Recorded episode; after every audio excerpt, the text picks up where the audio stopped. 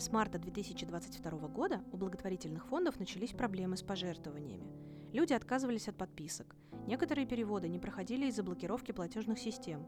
В среднем по сектору количество рекуррентных пожертвований снизилось на 5%, а по данным проекта фонда «Нужна помощь», если быть точным, регулярно отчисляющих на благотворительность от общего числа жертвователей всего 3%. И эта цифра не растет и не падает уже несколько лет – хотя именно регулярные пожертвования и помогают фондам планировать свою работу и помогать устойчиво и системно. А вы знали?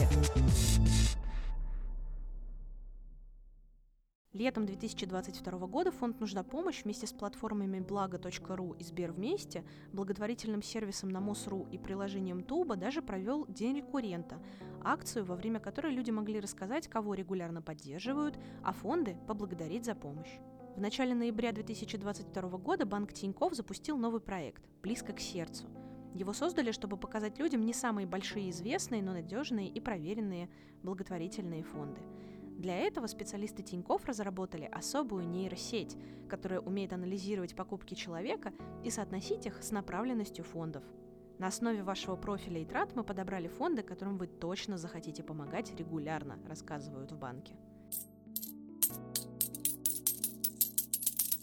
Проект адресован тем клиентам банка, которые хотят участвовать в благотворительности, но не могут самостоятельно определить, какому из тысячи фондов довериться и помочь.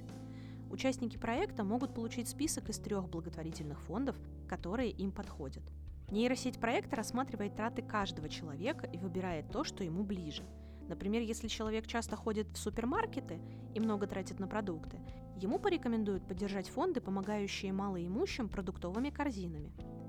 Если человек часто покупает вещи и товары для детей, ему предложат помогать фондам, которые поддерживают детей.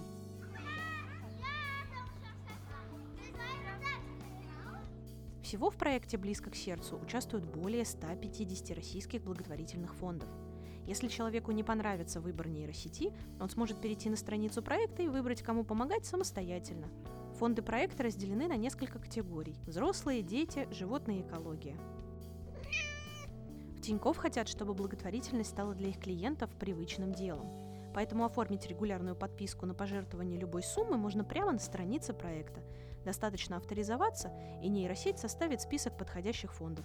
Кстати, за год с середины 2020 до середины 2021 года клиенты Тиньков пожертвовали благотворительным фондом уже 20 миллионов рублей. Это было итогом социального сервиса банка «Кэшбэк во благо», в котором клиенты могут автоматически переводить начисленный кэшбэк любому из более 400 проверенных фондов, которые участвовали в проекте.